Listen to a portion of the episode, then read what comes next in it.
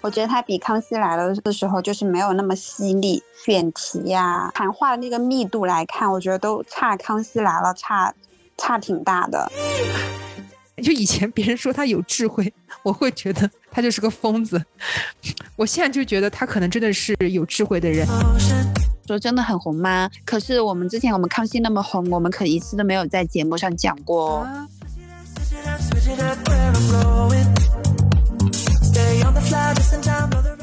Hello，大家好，这里是完全没想到，我是主播江子，我是 Stella，我是老妮。嗯，今天呢，就是想录一集关于《小姐不息地》的一些单集的推荐，因为其实现在《小姐不息地》也快三百集了嘛。然后一开始我其实前面一百集左右我都没怎么看，因为我总觉得那个时候的，嗯，许熙娣还没有找到自己跟这个团队或者说跟这个节目的一个节奏吧。然后后面到一百七八十集，然后就开始觉得好多人都会。一上线他就呃就有下面人也就说什么夜宵时间到啊什么的，就感觉看的人越来越多了，然后就会有那个氛围在嘛，弹幕也很有趣，所以今天就想推荐一些比较好玩的单集给大家。那 Stella 对这个综艺有这种心态的转变吗？还是一开始就蛮爱看？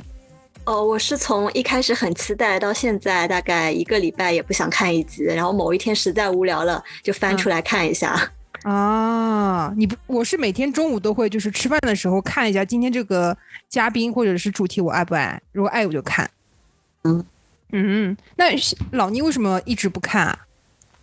呃，我要说一下，因为蔡康永和小 S 不是在内地之前在优酷作为一档综艺嘛，就是《花花万物》吧，对吧？嗯。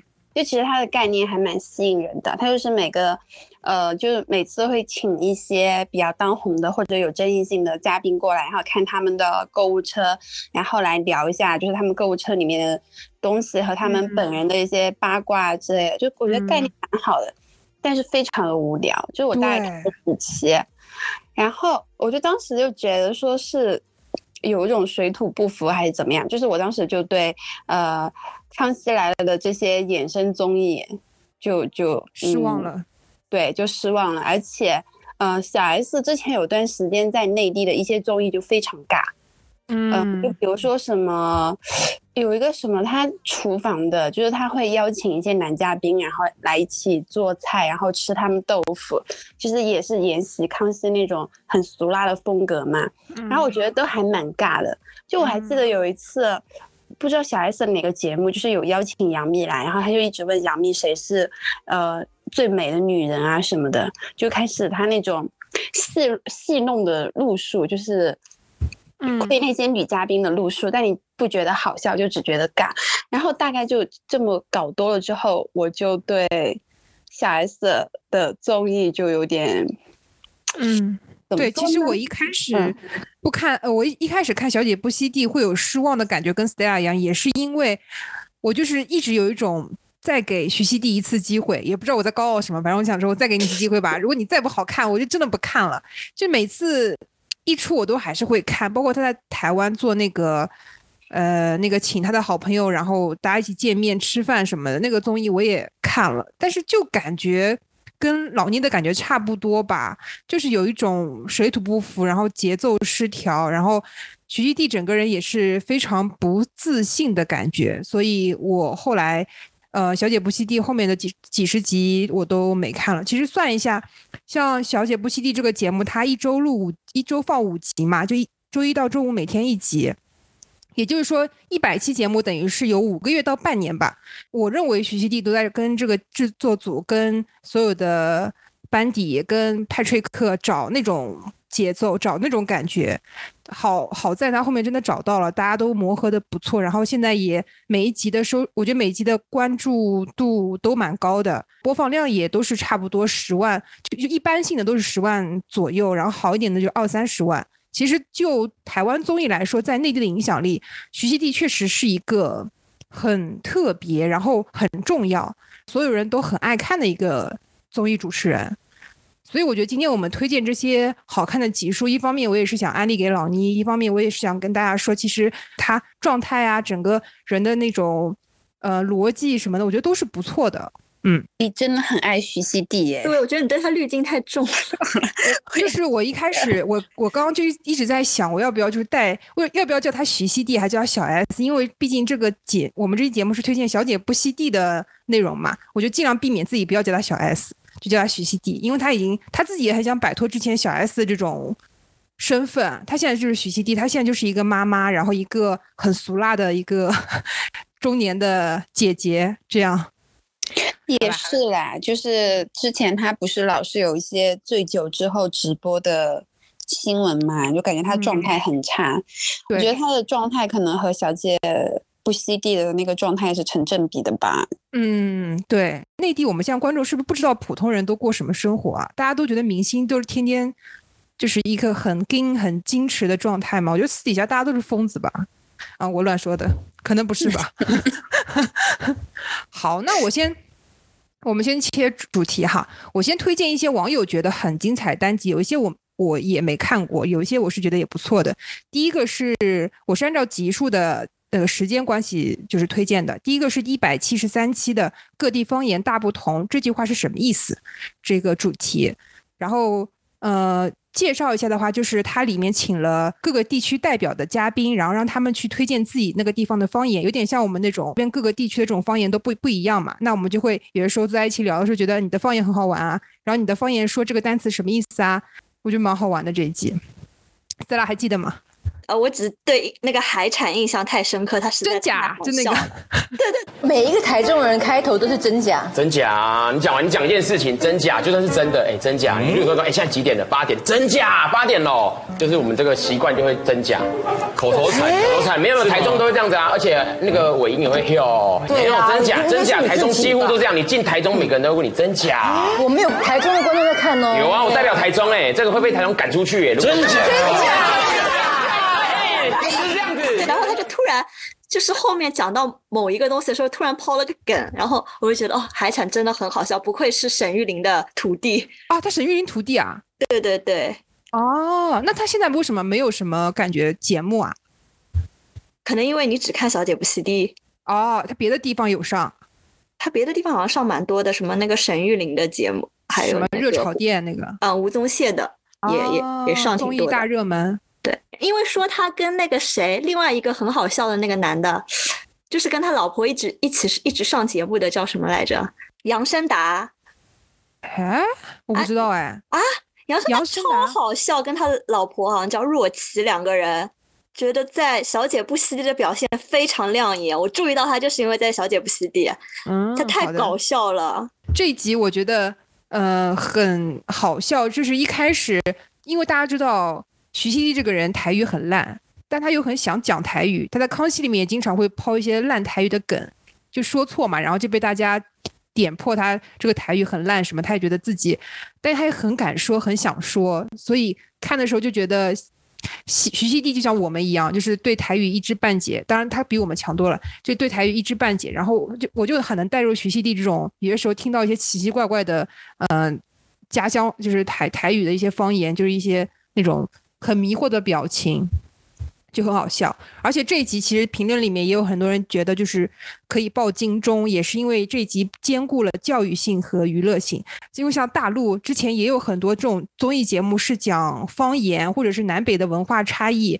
然后请一些人到现场来，就是可能大家一起吵吵架啊、聊聊天这种，以前也有，但现在好像就很少了，因为这个东西好像真的蛮容易吵架的。现在这个环境也越来越那个什么了，所以好像也没有什么综艺节目去做这个东西了。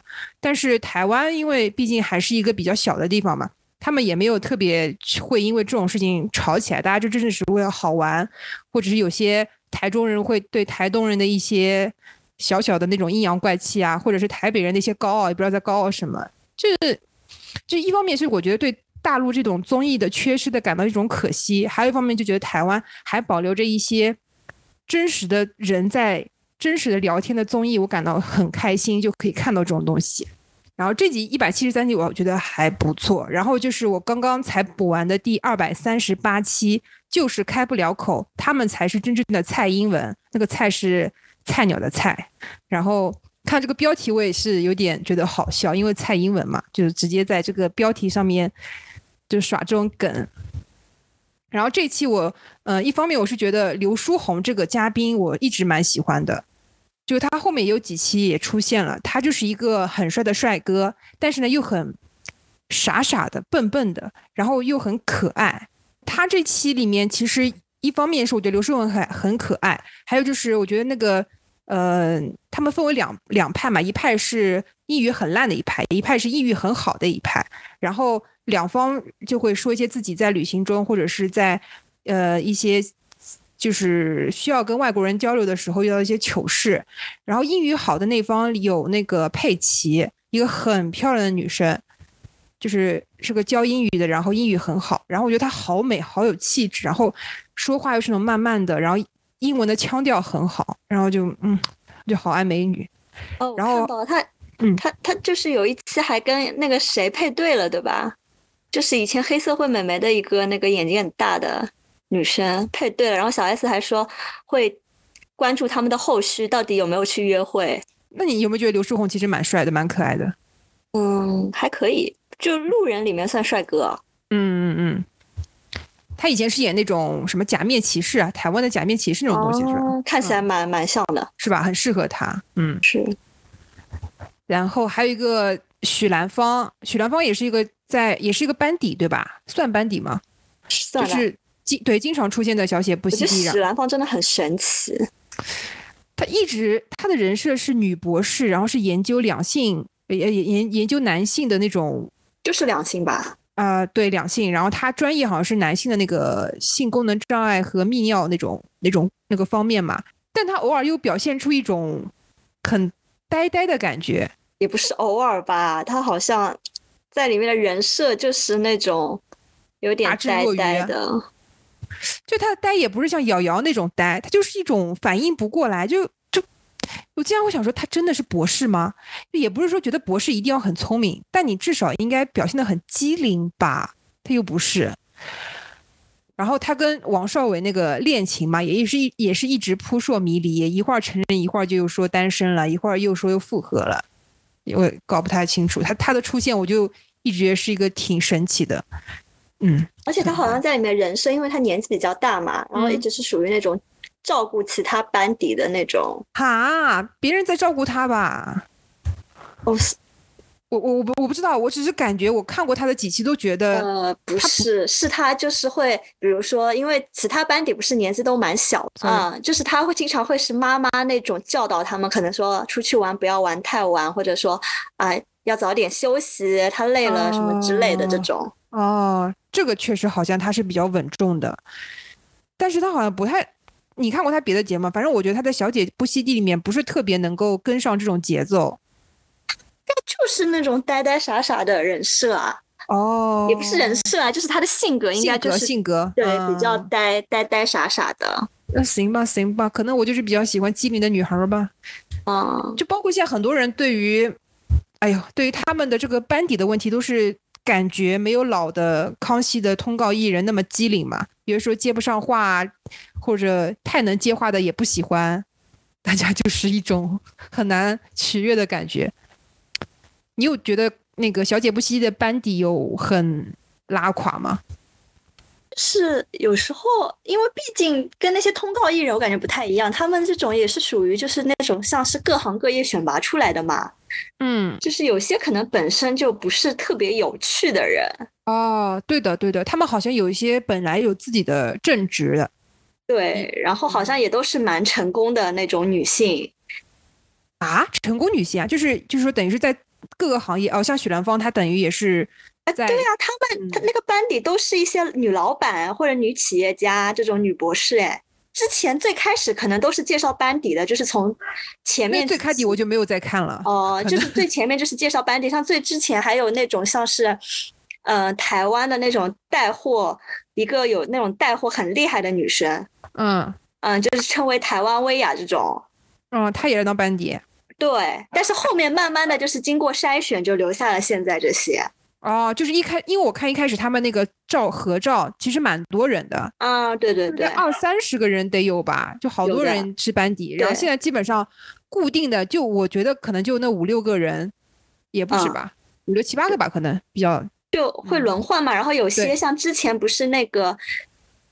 那个潇潇小小，他就是去上海出差了嘛，然后很长一段时间就没有他，然后最近他又回来了，所以又开始发他。哦，是的，是的，对。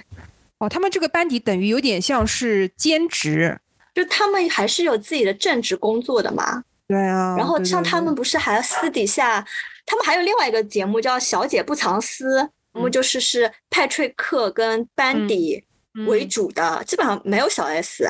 哦，就他们出什么出去玩啊，然后搞一些什么动物园这种东西。对，或者是或者是就是去什么街头采访艺人啊，或者怎么样的，就以他们为主。嗯。哦，那我的感觉是，B Two 可能 B Two 是小姐不息的制作人，他可能是想利用这档节目培养更多的综艺人，或者是小 S 的，或者是徐徐熙娣的接班人之类的这种感觉的人出来，就也不单单只想做小姐不息的这一档节目，他重点可能还在推人方面。因为我是觉得，就是扯一个话题，就是我觉得台湾现在为什么？为什么感觉综艺人越来越无趣，或者是综艺人越来越少？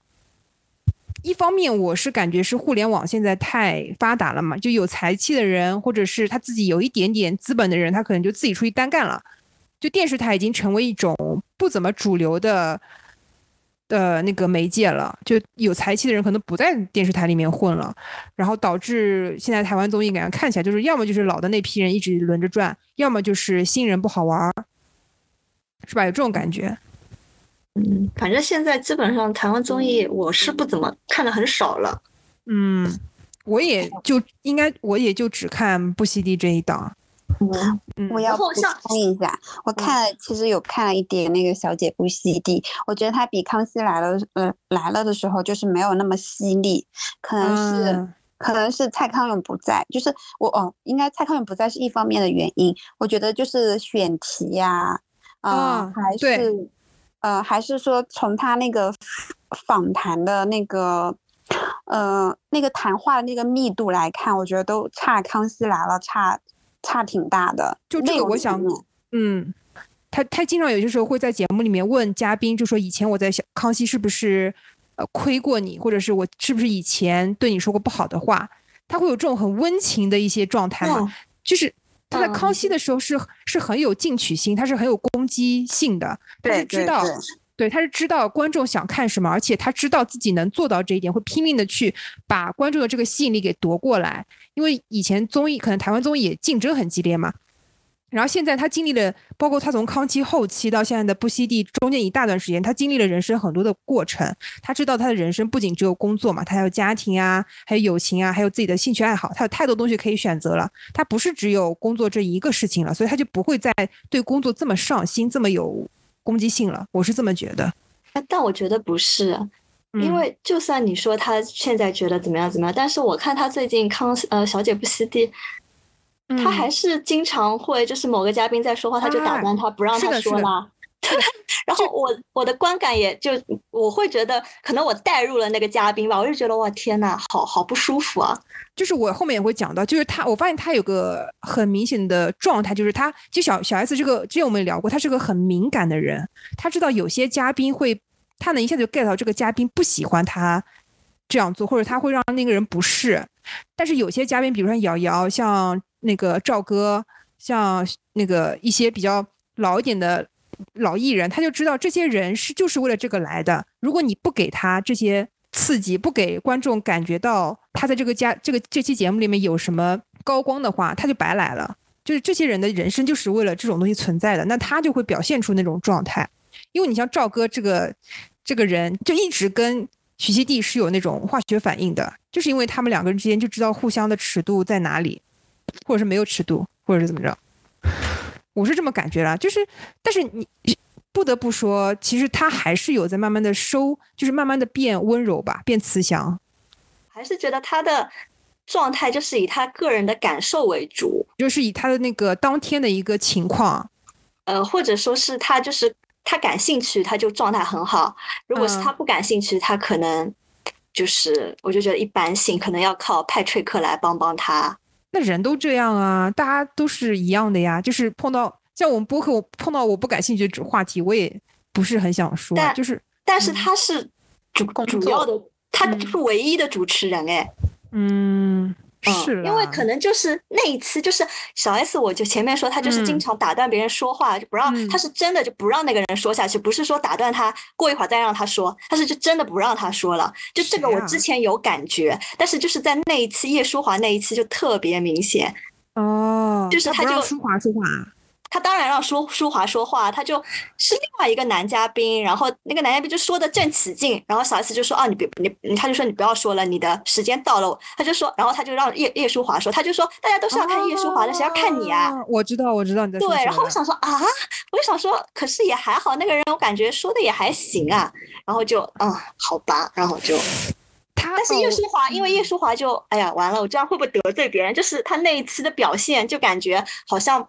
接不到小 S 的一些梗啊！哎，我也觉得很奇怪。叶舒华那期，我本来因为看叶舒华直播，应该觉得他是一个很放得开，对吧？对对对。然后我就感觉效果也没有很好，但是小 S 又一直想要他多说点。然后那一期就感觉哦，好奇怪。我就就有一个点，就是小 S 说，呃，多尔放学，多尔结束了之后，你你们应该会一起来我家吧？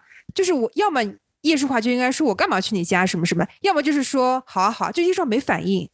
我想说啊，这都这么好接，你都不接吗？就是明明是一个很好接的梗，因为我就是平常看直播就会觉得叶舒华是一个很直肠子的人嘛，对，然后我会觉得他应该很有效果。他可能来这个节目就是随便来一来吧，他也没有任何的企图和准备，就可能跟小 S 来内地上节目一样，可能水土不服吧。啊，可能可能还不适应台湾圈子的那种节奏。对对对对对，有可能是，有可能是。行行，好的。就说到我那个特别推荐第二百四十一期超刺激的交换情侣来了，就是这集这集我觉得很好笑的点，就是在于于祥全这个男生，就是我也很纠结，就是我很讨厌他，但是呢他又很好笑，就像我对赵哥一样，就是我很讨厌这种男的。就是色好色，当然你可能可能大家不觉得他好色，但我觉得他是挺好色的。然后又又是那种俗辣，然后又爱说大话，然后被女生整了之后又不敢不敢不敢反驳，怎么着？就就就我觉得他很很有综艺效果。然后他女他的老婆对吧？柔柔也是一个很台湾很台湾的一个妹妹，台很台妹的一个女生，就是那种呃，虽然我婆婆不喜欢我怎么怎么，但是我就要做我自己啊，我就要我过得高兴就好啊，就很。很棒，我觉得他们这一对蛮蛮好玩的。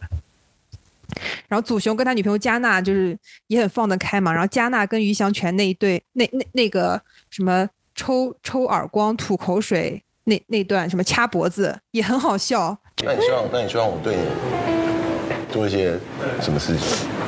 嗯，什么都可以做，抓我的脖子，吐在脸上面，大大大。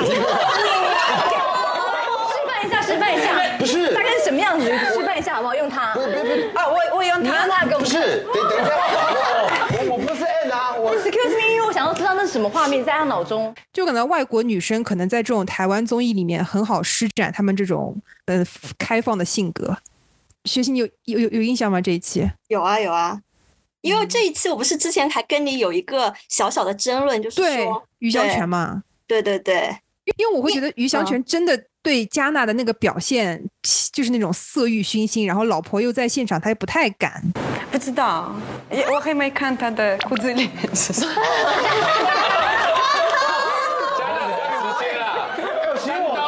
因为加纳很在乎男生体力各方面的。哦，没错，我跟你讲，这个就不用太担心，体力你会柔，我这 柔柔怎么样？还好。对我而言，我我一般啊，我一般看这种综艺节目，我都会觉得节目效果就是上综艺，我都会觉得是节目效果，我都默认那不是就是他们他们真实的人格。对，所以有时候其实我看台湾综艺到最后会很震惊的，就是啊，怎么就是后来报一些社会新闻，想说啊，怎么他原来他上节目的都是真的？你怎么你真的是个善良的人啊？对了。正常人都会觉得他就是他就是那样的呀。可能我我我，嗯，因为我以前看韩国综艺嘛，就我小时候看韩国综艺，我都是大家都一直给我灌输那些都是有剧本的。哦，是的，真人秀，嗯，对，所以我都是默认都是有剧本的。所以真的台湾节目这么真情实感，我还是可能要消化一下。就是台湾节目的真情实感，是我觉得他能够一直。我们一直看的一个原因，哎，就他们为什么会衍生出通告艺人这种很特殊的行业？因为其实像呃韩国可能有综艺艺人这个概念，日本也有，但是我们国内综艺艺人这概念是很后面才研发衍生出来的。所以小时候我就对这种通告艺人很觉得很神奇。你要把自己所有的私生活，他们等于是把自己的私生活和他们的一些。呃，被整啊，或者怎么着的，就最坏的一面呈现给观众，逗大家笑，然后就是上一些通告，上一些节目拿通告费什么的，就他们全靠他们的嘴皮子，然后和他们自己本身的人格魅力。然后这一集真的重点推荐大家，你如果如果你们真的想看一些很这个叫什么人性的冲突吗？因为交换情侣这个概念其实是蛮擦边的。你懂这种感觉吗？就是有些 有些不好的片子里面，经常会有这种不好的主题，特别是又是祖雄、安娜这种很放得开的情侣去交换，确实会产生了一些别样的别样的刺激。然后还有，然后接下来要推荐的是跟抢强相关的一些内容，二百八十九九期的忘年交这个主题。这个主题，其实我们上次有期节目有聊到过抢强跟何宇文这个话题，就是。这两个人是如何 能够成为朋友的？我越讨厌越害怕的，就代表是我最需要的。你知道这种心理学嘛？嗯，他就一面镜子反射到我，然后我就一直进攻进攻，但他很难聊，他就不愿意亲近我。最后有一天，他有一只狗，有一个柴犬，我知道，他带那只狗来，我就想说太好了，因为起码有一个东西我跟他一样。他好像哦有这个在真真心蛮喜欢我这个狗狗的，然后他手上要不要拿一颗蛋？他说把蛋黄给我的狗吃，如果你给我的狗吃蛋黄，我就跟你做朋友。没有没有讲过这种话，是其实他们说这么多，我因为我我开弹我都会开弹幕看嘛，就是后面其实我看弹幕说，其实就主要就是因为他们是一家公司的人。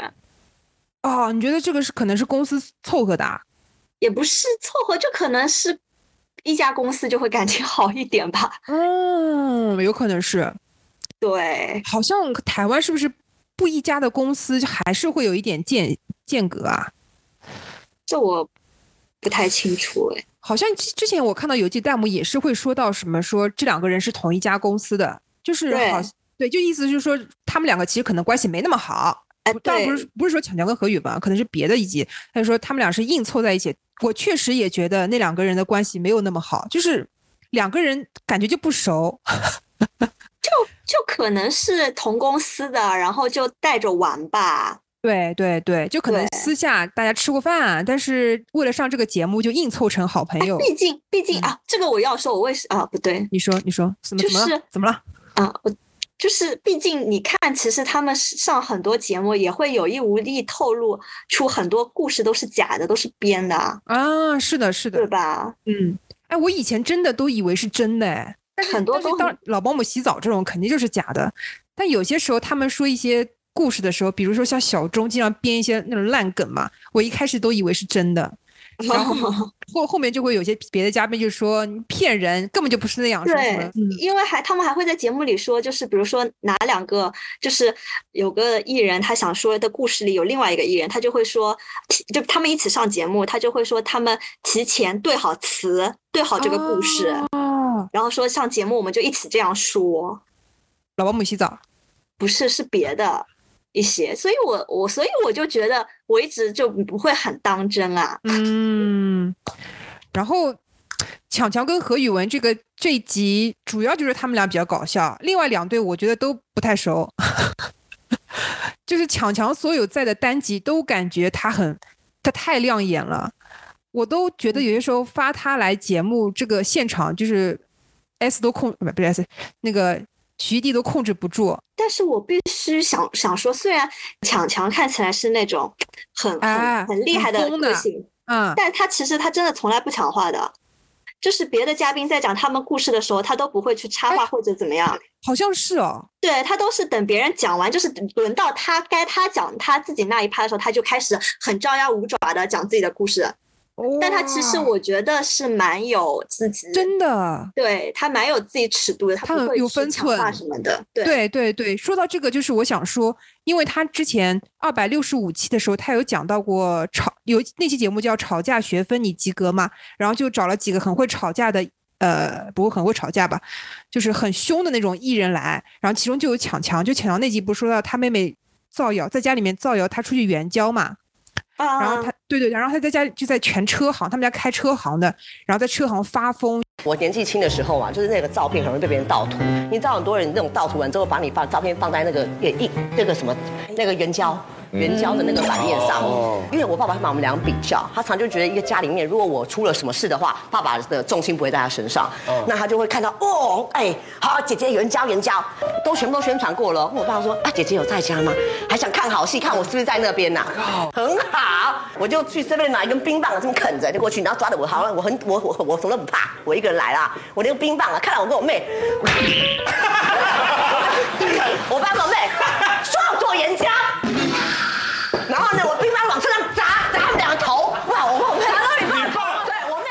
就说就是整个就是歇斯底里的说我没有冤交啊，就是那个妹对我妹乱说话什么什么的。嗯，就我会觉得他好像真的是有个有智慧的人哎。就以前别人说他有智慧，我会觉得他就是个疯子。我现在就觉得他可能真的是有智慧的人。然后就下面每次强强一来，下面就会有一个叫强门。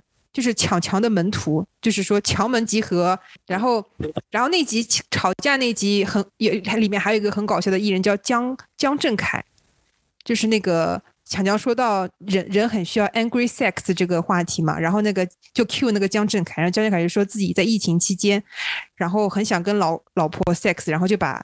她婆婆赶到楼下，不就让她婆婆带着小孩去楼下玩，然后就说我要在我要打扫家里，说你一个小时后再回来，其实就是想跟他老婆那个什么，就那段也还可还 还蛮好笑的，嗯嗯嗯，就是上面是这些网友提出来觉得可以报金钟的一些集数吧，嗯，就反正就是我在网上找的，然后下面是一些我总结的一些老康熙人上节目。的一些期数啊，第二百零二期，除了演艺圈，他们混这个更厉害。里面有阿本、郭彦甫跟黄国伦。这一期我印象还蛮深刻的，因为我之前对郭彦甫这个人的印象就是郭彦军的弟弟还是哥哥，反正就两个人我一直分不清。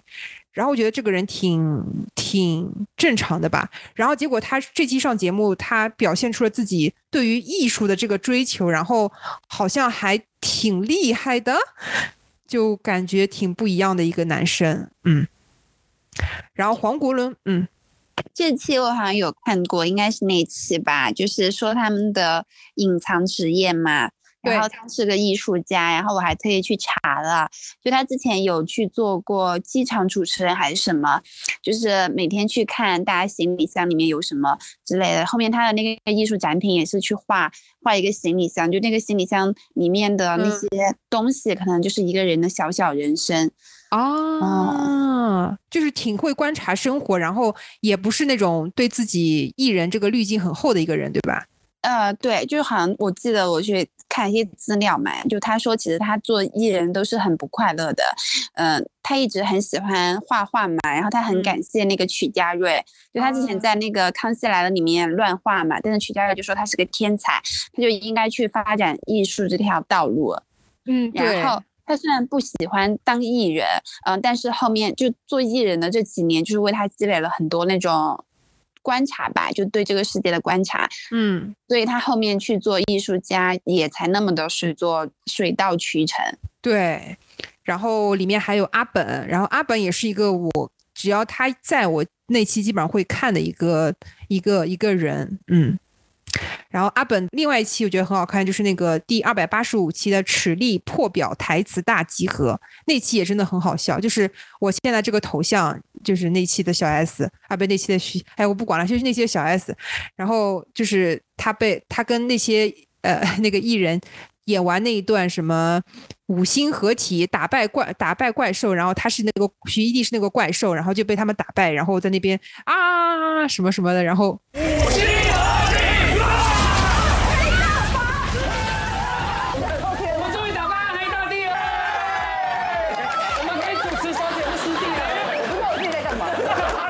然后下面想推荐的是《康熙合体变康熙》，工作伙伴的相爱相杀，就是蔡康永来的那一期，也是现在 B 站上面这个 UP 主播放量最高的一期。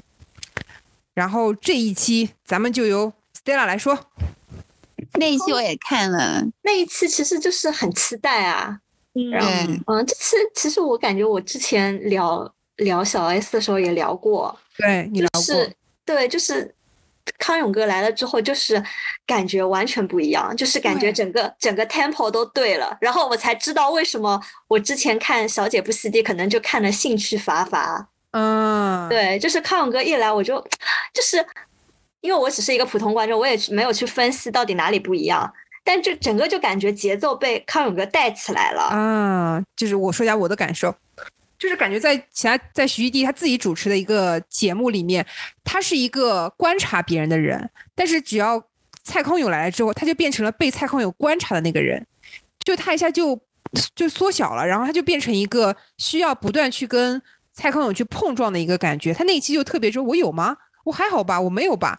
而且就小 S 之前在康熙还是在后面的就是节目，他也会说，就是可能跟康永哥一起主持，他会偶尔就可以发个呆在那边，因为康永哥会就是掌控嘛。哎，对。所以你你们有觉得派翠克有慢慢变好吗？因为在我觉得在小姐，我一直挺喜欢派翠克的。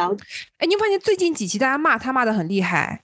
我哎，我觉得其实还好。观众哎，我觉得那些弹幕就呃，我也不知道哎，就是像就像我前面说的叶舒华那一期，不是弹幕也很多骂那个叫李维峰的，嗯，就是小 S 叫他不要再讲的啊，就是就是就是那个人那个艺人，然后很多人也骂他，然后就小 S 叫他别再讲了，就有很多弹幕说对啊，吵死了，不想听我也是这么想的。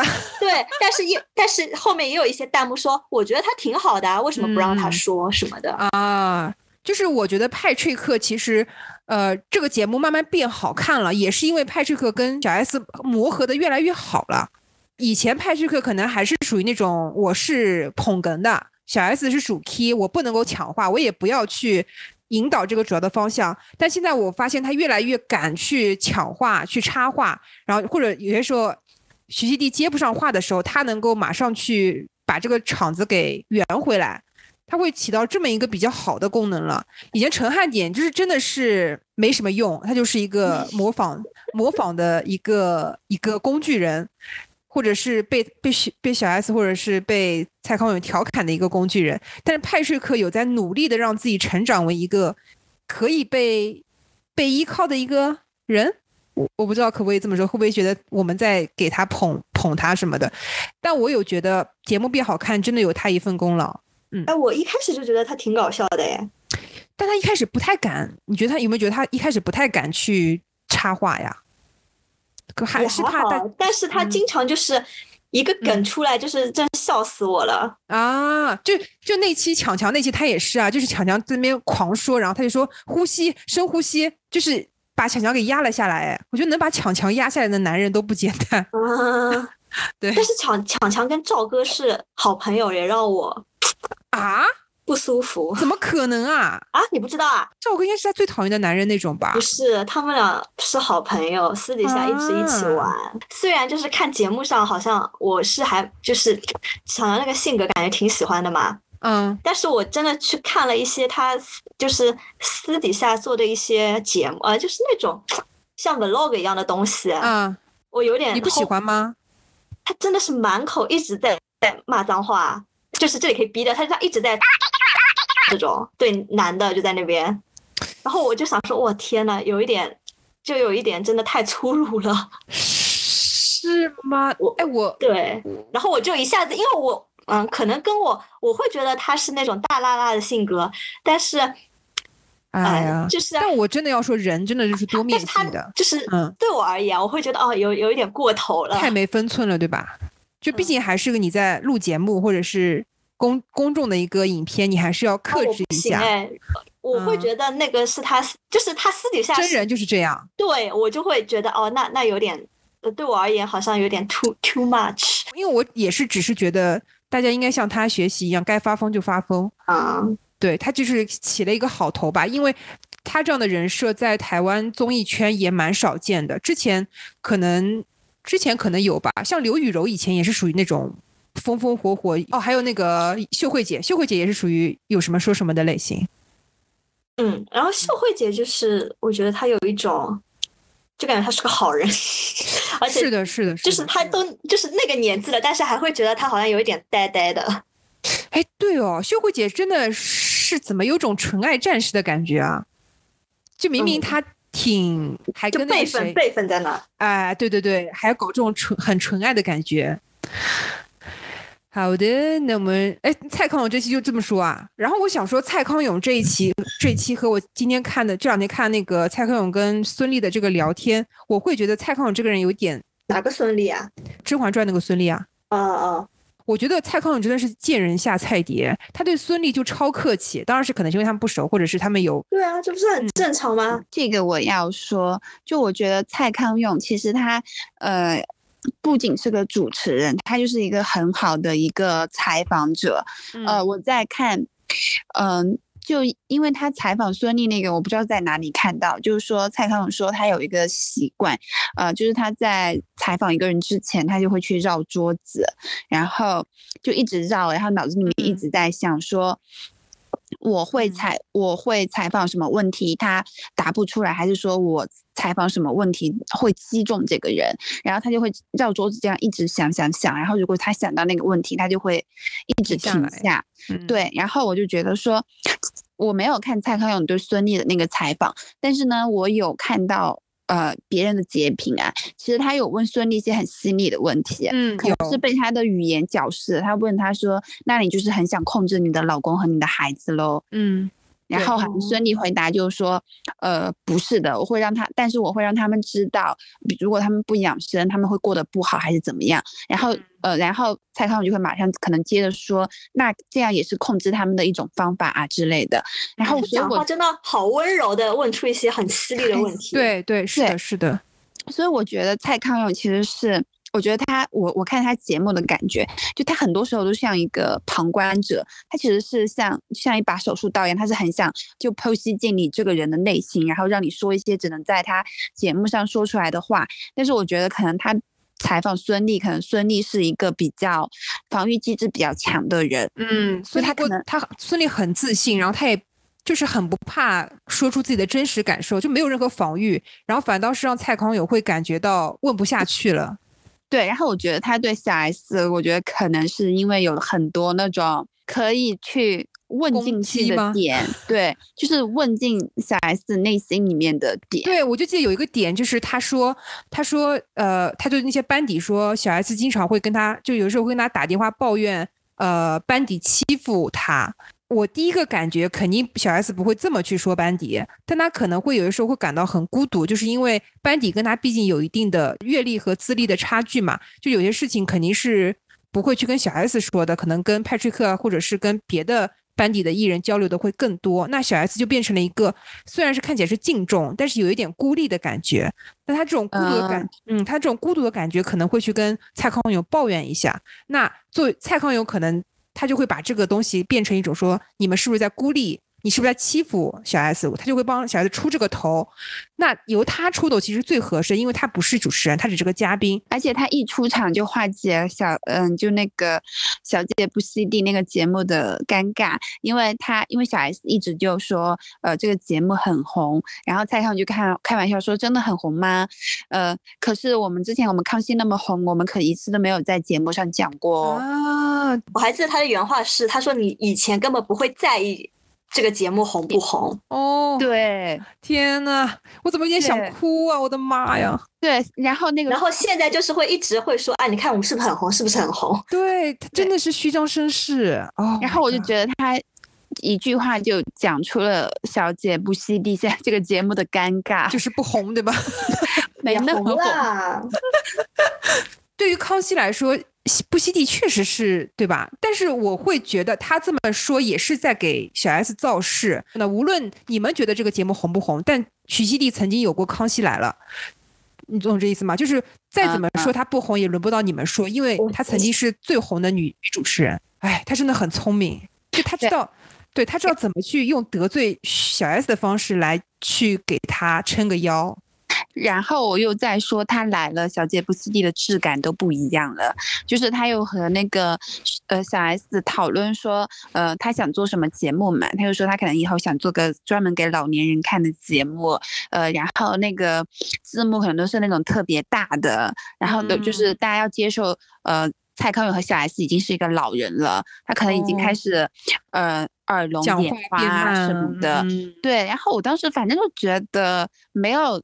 蔡康永的小姐不犀利，肯定不会说这些话题的。就他又很好笑，但你又觉得对，就有点人又有点深度，又有点好像承认自己老了，就是的那种悲凉。但是又觉得他们很好笑，就是真的是他们会干出来的事情。而且等到他们干这件事的时候，其实我们也老了嘛，对，我们也是可以看的。而且这个节目也很有趣。反正我觉得，啊，那期还是蛮值得看的，推荐一下给听众朋友们。而且而且，我记得他很后面，就是我真觉得蔡康永很会说话的艺术。就是不是他后面是在介绍他他那个展嘛？啊，对，然后小 S 就说我是真心喜欢那幅画，所以我买了。嗯，然后康永哥就说他的那些朋友就算不喜欢也都买了。哦，对对对，他还有康永哥真的很很 很会说话。对，他还调侃说，他说啊，甚至有些人看都没看过来都没来过，就要了一大堆。嗯，然后说那些班底也会去他的画展也买了，然后他他的表情就是表现出那种其实。他也知道班底是冲着他的名气去买的，并不真的知道他在干嘛。对对对，他就很通透，但他就是啊，他又有 gay 的那种犀利，然后他又有读书人的那种内敛，这两个气质融合的很好。说到这个老人这个话题，我想到有一期小 S 跟那个赵哥在节目里面说那种就互相爆料某一个。不喜欢的艺人的名字嘛，然后两个人像失智老人一样在那边想不起要爆料的人的名字，那边想说，哎，那个人姓什么？然后赵哥就说，哎，我也突然想不起来了，大概有个两三秒钟，然后就说，哦，我想起来了，然后就开始互相说小话，就是这个画面就让我觉得，为什么他们没有把这段画面剪掉，或者是拼接一下，就直接整段放出来，就是有一种大家要知道小 S 已经老了，然后这些嘉宾有一部也有一部分已经老了，我们也老了，所以。就大家就放过彼此吧，不要一定要肯装作自己都是耳聪目明的年轻人这样。下面这期是第二百零六期的男神女神来了，现场有够香的，就是许许光汉还有林柏宏来的那期啊，那期我没看完，对不起，我只看完了，嗯，那就还好吧。你有你有觉得很推荐吗？有点无聊，那一期我感觉好像古早的台湾综艺哦，对，就是请一群男的来选，就是后面还一。就是让嘉宾跟小 S 演戏什么的啊，壁咚，我感觉像我初中看的 台湾综艺。而且小 S 明明就也不喜欢这个这两个这这个类型的男生，还硬让他们啊？是吗？我我看我以为他是真的还蛮喜欢的。许光汉吗？就看起来他好像很开心哎。我也觉得那期就还好啦，没有很很好笑啊什么的啊。但许光汉很帅，我知道。大多数人应该也是冲许光汉的。这里面我觉得那一期好像他好像有点油，他的妆造。哎，他为什么一直在那种油跟清爽之间游离啊？好像说是他是稍微练壮了一点哦，好像是这么说的。那比起他，我更喜欢那个《不良执念清除师》里的那个男主，也上了康熙，叫曾什么？曾静华。曾静华。是，我觉得他就是更野一点的许光，他更像以前看那种《恶魔在身边》啊，然后看那种什么，呃，《爱情魔法师》的那种男主会有的那种台湾帅哥的氛围。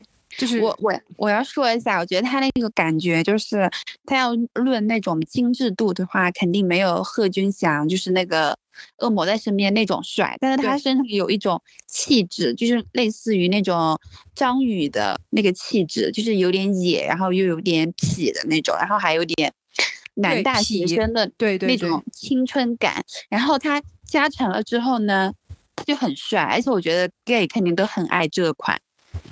他很像杨洋加 Chris，就是吴亦凡的前身 Chris，再加一点李现吧，有吧？反正你你认真说他帅吗？好像又认真看完他也不是什么大帅哥，但他整个气质又是那种帅，就是帅哥氛围，对对对，帅哥氛围。对我觉得他跟许光汉两个人应该台湾之光吧，我不知道能不能这么说。现在的台湾，台湾之光。嗯，台湾那个谁啊，刘宇豪也是吧？刘以豪老了吧？嗯，好吧。就许光汉还是还是比较，许光跟那个什么在那边曾静华还是比较年轻新生代一点。嗯嗯。那我要说那个不良执念庆祝式的那个男二真的演的太烂了，他就像那个那男二啊。演曹光彦的那个吗？对对对，就是演他的那个死对头那位，他就是感觉是标，就是像那种傻白甜女主的性转版，里面瞪个眼睛，然后跟男主也不知道在置什么气，两个人也没没什么大仇大怨的。不良执念清楚是这部剧还挺好看的，推荐大家看一下。好的，然后下面一集是第二百二十集，憋坏人妻来放风喽。人妻这个主题也是现在小姐不息地经常会做的，人妻啦、夫妻啦、养育小孩的问题啦、跟婆婆公公的一些难处啦，然后生孩子的问题啦，经常做，经常做。而且他们还爱做另外一种，就是请素人来。啊，素人，你是说是各个行业的素人是吧？就是有主题啊，什么就是呃，像男生的、女生啊。啊，对，还有各个健身达人啊，这种你懂的。对啊，他什么纹身，呃，很爱纹身的人啊，呃，对他们也很爱做这种。什么美少女啊，也蛮多的。呃，对，嗯。然后这一期憋坏人气来放风了，这一期我觉得徐小可是蛮蛮惨的，就是我会觉得他跟那个阿 Ben 结婚真的快乐吗？很操心别人，对我就很爱操心别人。就他就是跟那些男模互动的时候，我觉得他是真的很快乐。而且徐熙娣真的很懂人妻被压抑的那种天性，你知道吗？一方面可能他自己也正在被压抑着，我是乱想的；一方面他自己也压抑着，然后他也不敢表现太明显。然后他让徐小可去跟那个男模，就是他没有让他们两个亲密，对，没有没有没有让他们两个人抱抱或者是怎么壁咚什么，而是让他们俩在走路的时候手轻轻的碰一下。你懂这种微妙的这种近段的感觉吗？反正我作为人妻，我是很懂的。就是你不要跟我真的出轨，但你们俩可以就是稍微有一种小触动，然后好像已经很那种柔情似水，然后如胶如就那种感觉。我觉得真的我很懂，然后徐熙娣也很懂。那可能真的要你们人气才能共情吧。然后就现场所有的人气在那边疯狂鸡叫啊，就说啊，我可以，我可以那种哦。大家都懂，当然我看得出派翠克或者是班迪他们都不懂，这是萌，这是在什么意思啊？就碰一下手，为什么要这么激动？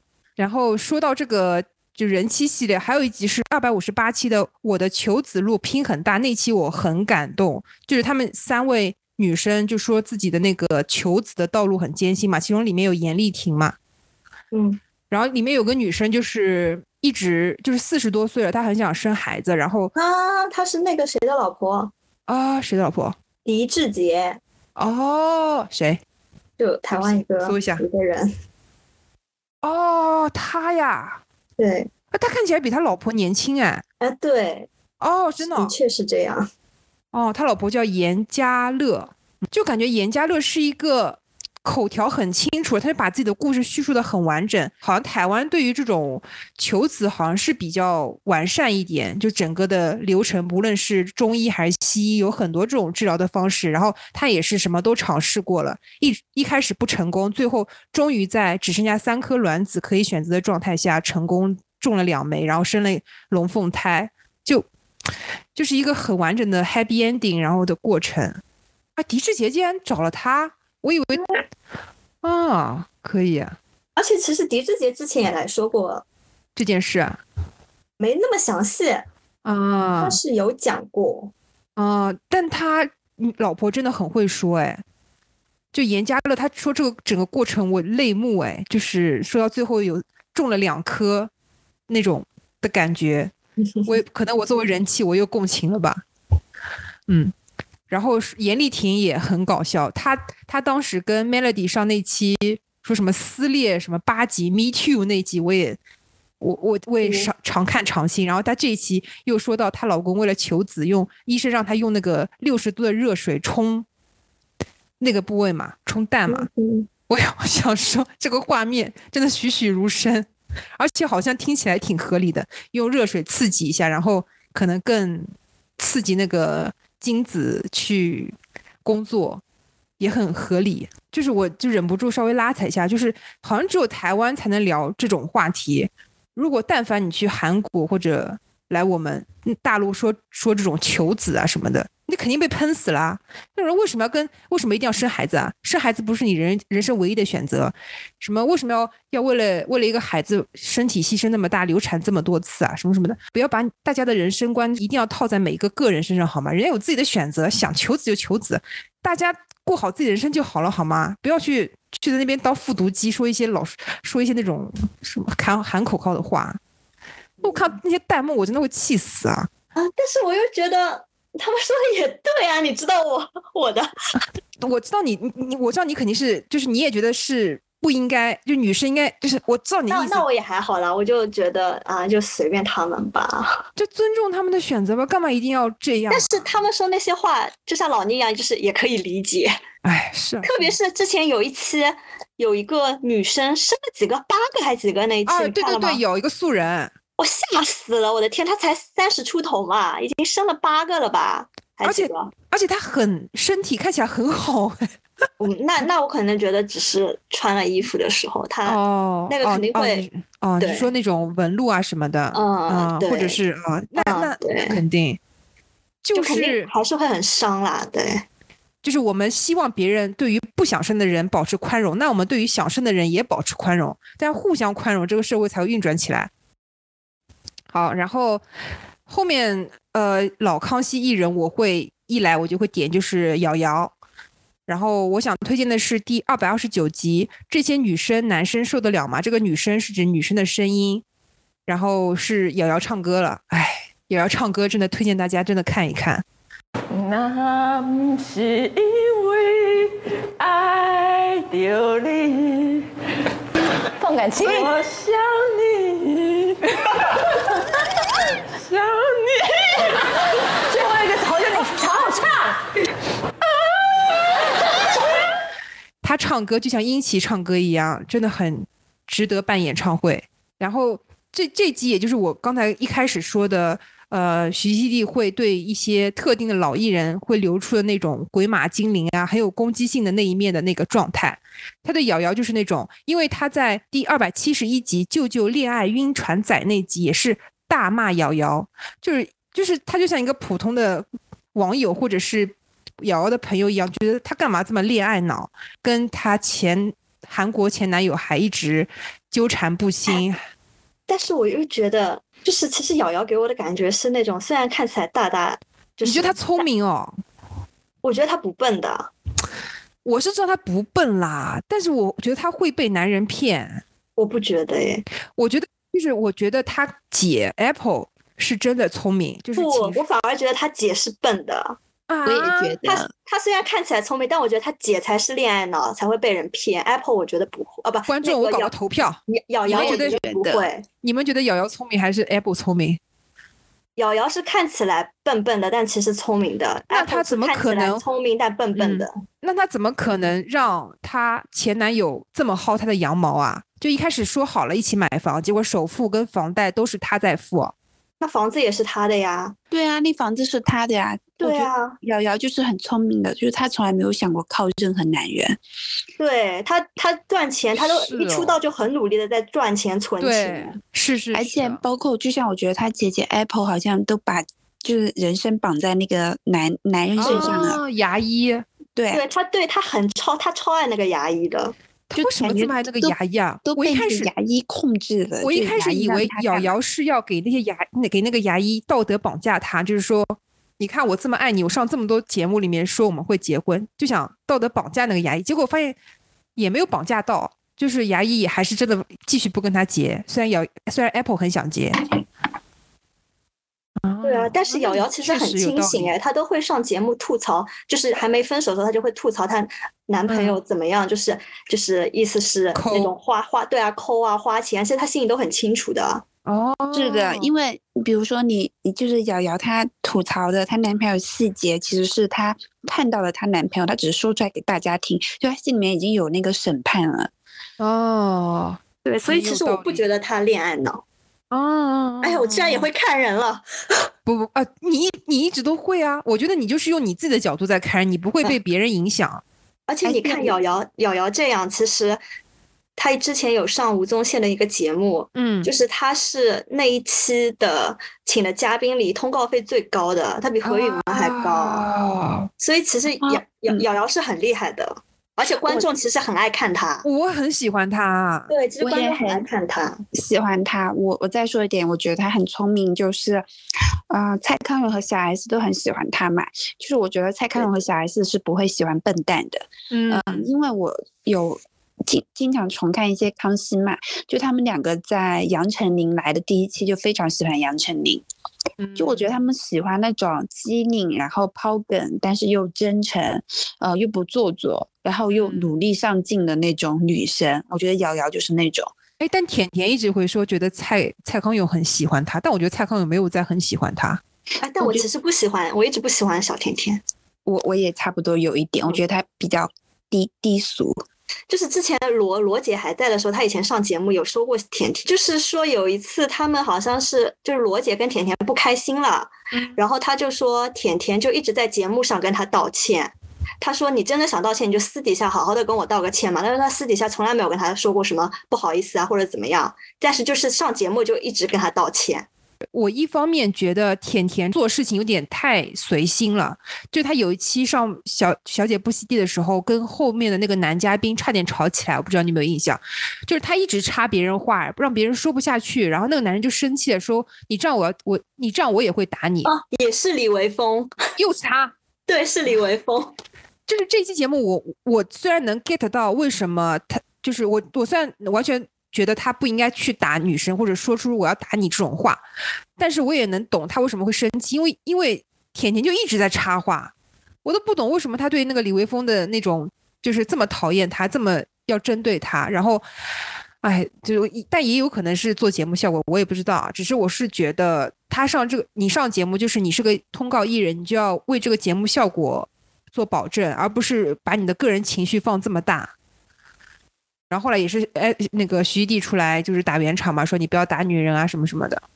李维峰干嘛？李维峰是怎么着？是是，他以前是那个呃，那个那个可乐，你们看过吗？那个大学生了没里面的可乐，以前还蛮帅的。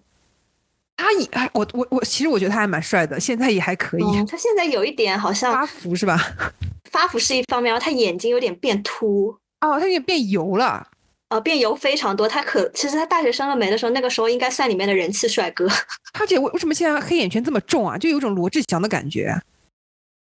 好的，那我其实想推荐的集数就差不多这些，然后我也会放在 show notes 里面，如果大家有兴趣的话，也可以去看一下。嗯。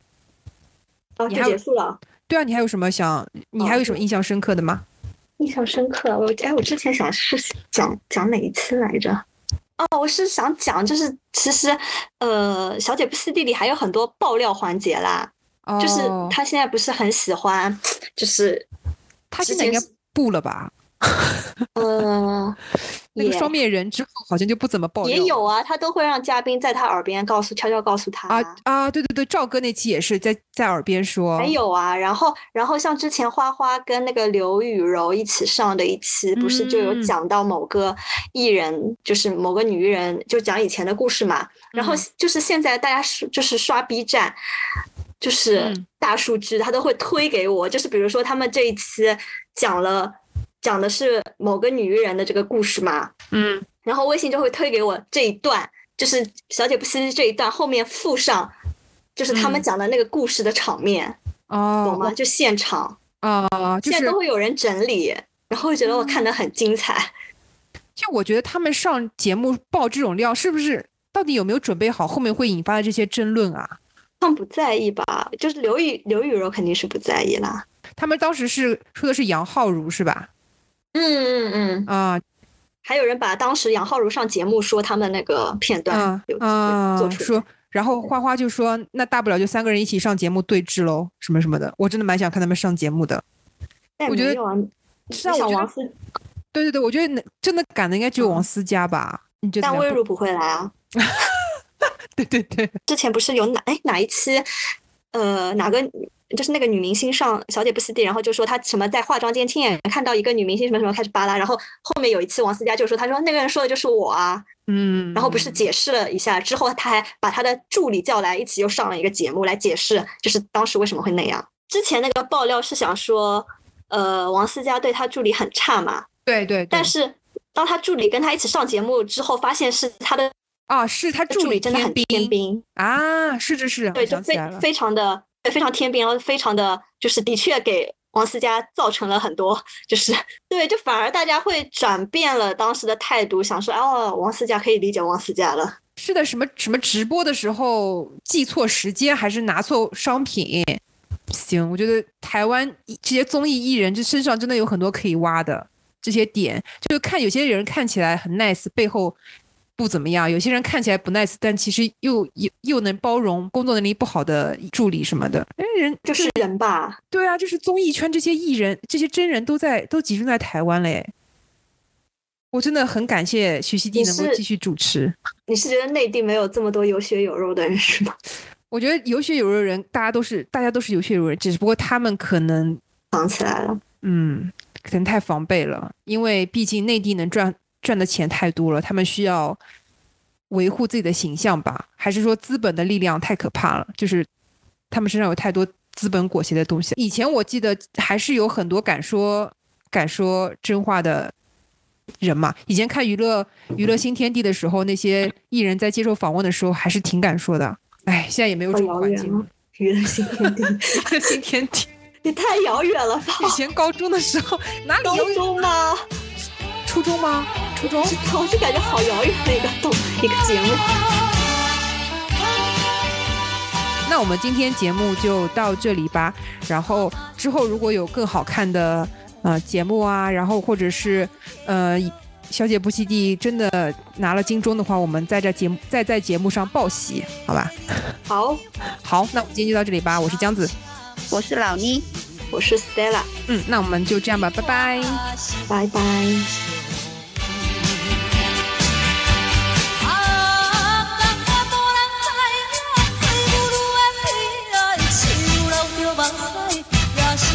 秋。